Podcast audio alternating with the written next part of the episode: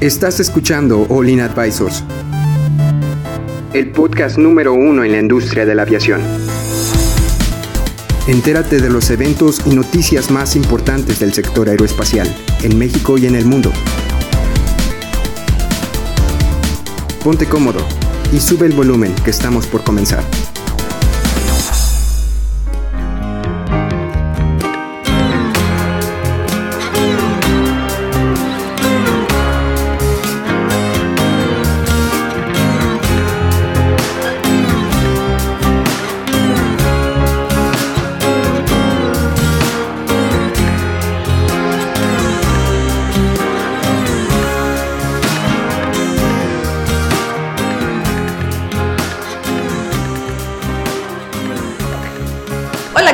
Amigos? Bienvenidos a su podcast pod- otra vez.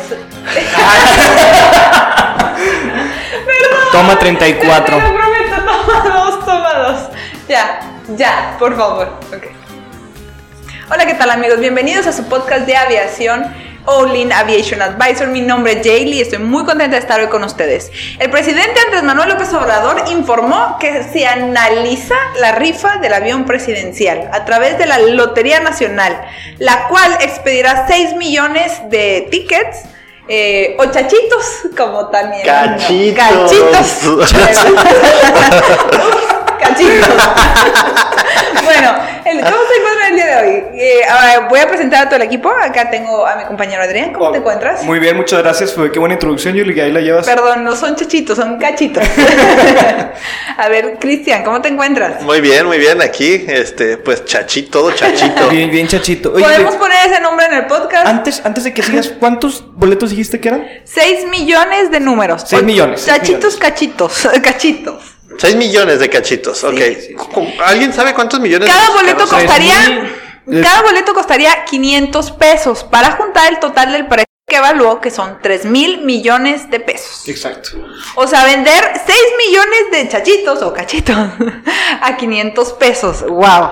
O sea, al final del día sí pensamos sacarle dinero a ese avión. Y sí, sí está más o menos en el precio de- del 78, son 150 millones de dólares, más o menos. Ok. Aproximadamente. ¿Y ya lo convertiste en dólares? Sí, o sea, Ah, tre- ok. 3 mil millones de pesos, Ah. lo dividí entre 20, es una aproximación muy cercana, está en 19.2 el, el, el- Acuérdense que- 17.2 pesos el dólar. Adrián es wannabe financiero, entonces. Oye, espérame. Yo le creo. Oye, pero eh, vamos a analizar este asunto. Ya, ¿Realmente la gente va a comprar 6 millones de cachitos? La ¿Quién respuesta es sí. ¿La gente ¿Seis compra, la, gente compra lotería? ¿Sí? Claro. Sí. Ah, hoy en día la gente compra y- y la gente la gente compra un boleto. ¿Cuánto cuesta un boleto para el TEC? Como mil, mil pesos. Mexicanos, mil mi- pesos mil pesos mexicanos. estamos hablando de cuánto en dólares? ¿Como 500 dólares? Sí. Como cin- sí, sí, sí. Unos 50 por como cin- cero, do- como 50 dólares. Como 50 dólares. Cristian le fallan sus matemáticas. No es que no, no- no he dormido. Bueno, sí, sí, son, eh, sí, son 50 dólares. Ok, entonces, a ver, tú compras un boleto de lotería. Hoy, ¿cuánta gente compra boletos de lotería? Y se unen muchas, yo ¿no? no tengo el número, pero yo creo que mucha gente, y más que nada las generaciones anteriores a las nuestras. La yo creo que mi generación actual no, compramos. No, mi generación yo no tampoco. creo. Mi generación no compra la Pero que la 40 para generación de mi abuelo, por ejemplo, mi De- abuelo de mis tiene papás. todavía, mi abuelo tiene ses- 70 años, eh, yo me imagino que tus papás que unos 60, Sí. tal cual. Es la generación donde yo creo que era el boom de la lotería. La lotería nacional es todos los fines de semana iban a comprar su boleto de lotería. Oye, ¿Cuánto, cuánto costaba el boleto? Como 30 pesos. Depende Sí, de cuánto no le quieras. tan caro.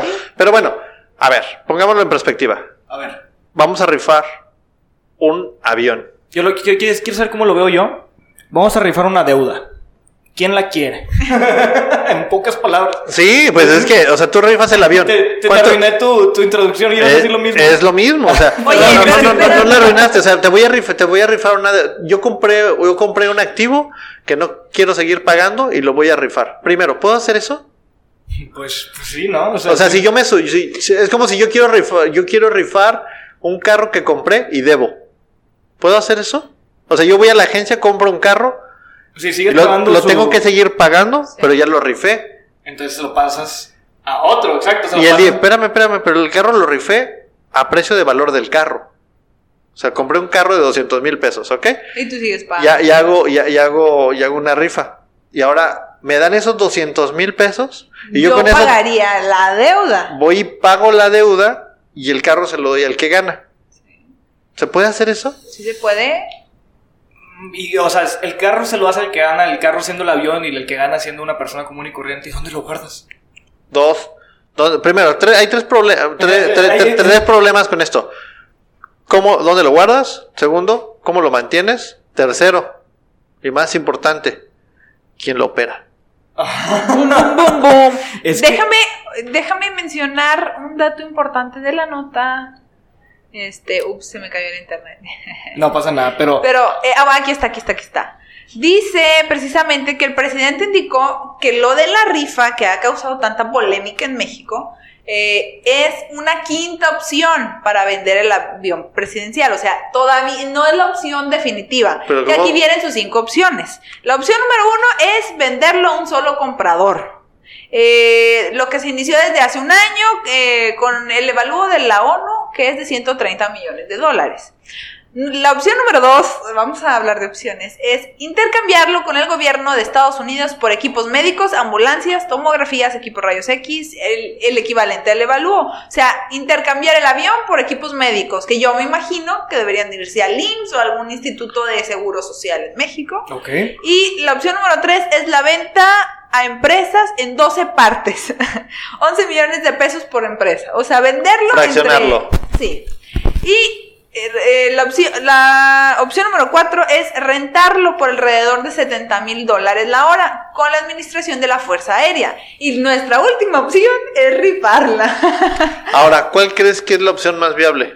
Digamos que en ese mundo hipotético de viabilidad, ¿cuál debería ser la opción más Venderlo a viable? un solo comprador. Pero tienes un contrato de arrendamiento a 10 años. Tú, tú, debes una casa. Tú no la puedes, no la o sea, es un contrato de arrendamiento. No nada más es llego con la lana, aquí está. No. Es un contrato de arrendamiento, tú me estás pagando una renta. Yo no te voy a soltar en 10 años. Hasta que me, hasta que me termines de pagar toda mi renta y yo me quede con mi activo, porque así funciona. Es una renta húmeda, es un wet leasing. Un, intercambiarlo con Estados Unidos por equipo médico. ¿Te suena? Ah, yo creo que esa, esa nada más se me hace como mediática. Y, y los equipos, ¿sabes dónde van a terminar los equipos médicos? ¿Dónde? Pues allá en la sierra, en un consultorio que nadie sabe operar. O sea, no nada más traer el equipo, hay que traer los especialistas del equipo. Bueno, ¿Quién va a pagar el entrenamiento de esa gente? Venderlo a empresas en 12 partes. Eso lo, lo habíamos visto, eso sí lo vimos antes de que hay, hay perso- personas, no lo he visto con empresas, pero personas que compran un avión y que cada quien paga una parte para poder usarlo de que yo lo uso de tal día a tal día y tal día a tal día. Pero empresas... ¿Quién, quién, ¿Cuántas empresas en México quisieran un avión de ese tamaño? Exacto, porque el Exacto. 787, bueno, fíjate, una empresa internacional, o sea, europea o asiática, ¿sabes qué? Para viajar de, de México a Asia o a Europa, te la creo. Pero, Pero- si es aquí nacional, no. Pero te agarras un avión corporativo. Sí, o sea, un, corporate jet. Un, un, go- un golf. Un 7000 700, ¿no quieres algo caro? Órale, ahí está. Ándale. Pero Ahora, pregunta, no estoy segura. ¿El avión presidencial dónde se encuentra hoy, hoy, hoy en día? está en California. En- En California. ¿Y qué hace? ¿Y por qué sigue ahí? O sea, Porque ¿está es por único- mantenimiento o por cuestiones de mantenimiento? No, porque es el único por- lugar que lo pueden guardar. Porque dijeron, lo vamos, lo vamos a vender. Se lo llevaron a California para venderlo. Y allá están pagando el almacenaje del avión, el mantenimiento, porque obvio necesita mantenimiento, porque pues, y Pues bebé, es un bebito que es- tienes que hay, cuidar. hay que, hay que echarle, o sea, no vuela, pero de todos modos el gasto se hace. Es como, mira, así es simple. Ahora, la, cuarta opción es rentarlo por alrededor de 70 mil dólares la hora. ¿A quién le rentarías un avión de esa magnitud? Al presidente. escuchen, escuchen, está- no. es que está hecho. ¿Quién lo va a administrar? La Sedena. Hace tres semanas escuchamos, dos o tres semanas, que los pilotos del 787 se fueron a entrenamiento porque ya van a volar. Entonces, la opción más viable es, mire, mire señor presidente, el avión, quiera o no quiera, el avión le va a seguir costando. Ya le costó otro avión. Ya le costó. Pero ¿qué le parece que para las giras que tiene que hacer dentro del territorio nacional, usted paga solamente como vuela? Es decir, si usted va a volar, paga los 70 mil dólares, pero si no va a volar, no los paga. Oye, y mientras, mientras a lo mejor algún general necesita hacer un vuelo en el 87. Si tiene los 70 mil dólares, que los pague. Ah, bueno, y podríamos mover tropas, sí, podemos mover hasta a José José otra vez. A los generales ahí en VIP en el. ¿Has visto la configuración del, Eh. del avión presidencial? Pues es un avión presidencial. Exacto, o sea, lo has visto por O sea, dentro. o sea, ¿tú cómo te sientes de que llegue tu presidente a la cumbre del G20 y llegue en aerolínea, comer- en la aerolínea. Yo lloro. Pues Ah. claro, o sea, a ver, el mundo, el mundo ve a México como una, poten- un- una, una economía emergente. O sea, Sí. o sea, no, no, no somos un país que, que no somos un país que no, no, no somos las Islas Maldivas, no sé, no sé, donde, no, pues no tienen dinero. O sea, No podemos conseguir ese No, avión, o sea, realmente sí lo somos, podemos. vamos y eh, confío en que vamos a seguir siendo potencia mundial. México es una potencia. eh, México, primero, México no es Latinoamérica, México es Norteamérica. Lamentablemente, amigos latinoamericanos, así está dividido. Pero ya en nuestro corazón. Estamos con ustedes, pero México es Norteamérica de acuerdo con, la, co- con el G20, yo no lo puse. Entonces, al ser México parte de Norteamérica, México tiene una población, una masa crítica de gente que produce y es un buen productor. O sea, es como si te comparas con la India. La India, oye, hay mucha pobreza. Pues sí, pero también hay mucha lana. Exacto, sí, por la cantidad que tiene no solo de- viendo en el mundo de aviones, o sea, es una potencia de aerolíneas y de, bueno, lamentablemente no tiene los cursos, pero ese es otro tema que está en otro podcast. Brasil también tiene mucha pobreza, pero es una potencia. Tiene una, tiene una industria de aviación, tiene, ¿es Em- Embraer? em- Es, es giganteo. Embraer. Entonces, tú, yo no espero que el presidente de mi país llegue a representarme como potencia a bordo de un caravan. Fíjate, es que mira, lamen- me quiero poner en, su, en sus zapatos. Quiere dar una- una- un ejemplo humilde y quiere tratar de ser este lo más pegado a tierra posible, pero hay veces que, o sea, por razones lógicas no puedes tomar una aerolínea porque no hay vuelos, no hay, no hay rutas, te tardas o más de cuatro horas en llegar y con un avión privado pues llegas en el momento que necesites llegar, mientras ese tiempo lo puedes usar para otras cosas que necesita hacer el presidente.